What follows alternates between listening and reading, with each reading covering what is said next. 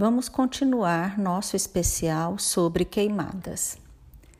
Enquanto muitas espécies de plantas do cerrado são adaptadas ao fogo, a maioria dos animais morrem queimados. A primeira reação dos animais quando o cerrado começa a queimar é fugir. Mas fugir para onde? Se não morrem queimados, morrem atropelados nas rodovias. O tamanduá-bandeira, por exemplo, consegue correr, mas espalha o fogo que queimou sua pelagem. Outros animais têm queimaduras de alto grau na pele e nos pés e dificilmente conseguem sobreviver, como por exemplo a anta.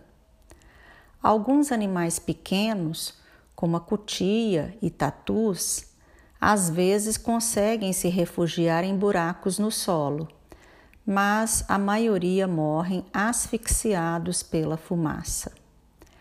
Aves que fazem ninhos no chão, como a ema, codornas e a coruja buraqueira, têm seus ovos e filhotes queimados. Os insetos são naturalmente atraídos fo pelo fogo, pois confundem com a luz da lua que utilizam como orientação noturna para buscar alimentos. Aranhas, escorpiões e insetos são a principal fonte de alimento de aves, répteis e mamíferos e também morrem durante a queimada. Aqueles animais que conseguem se esconder nos cupinzeiros sobrevivem, porque os cupinzeiros são estruturas resistentes ao fogo. Então, cupinzeiros podem salvar vidas.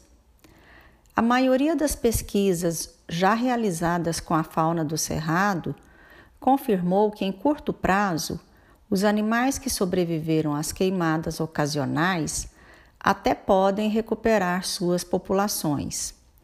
Mas, a longo prazo, espécies que vivem em áreas queimadas frequentemente têm alta mortalidade e podem diminuir suas populações até a extinção local. O que podemos fazer para proteger os animais das queimadas?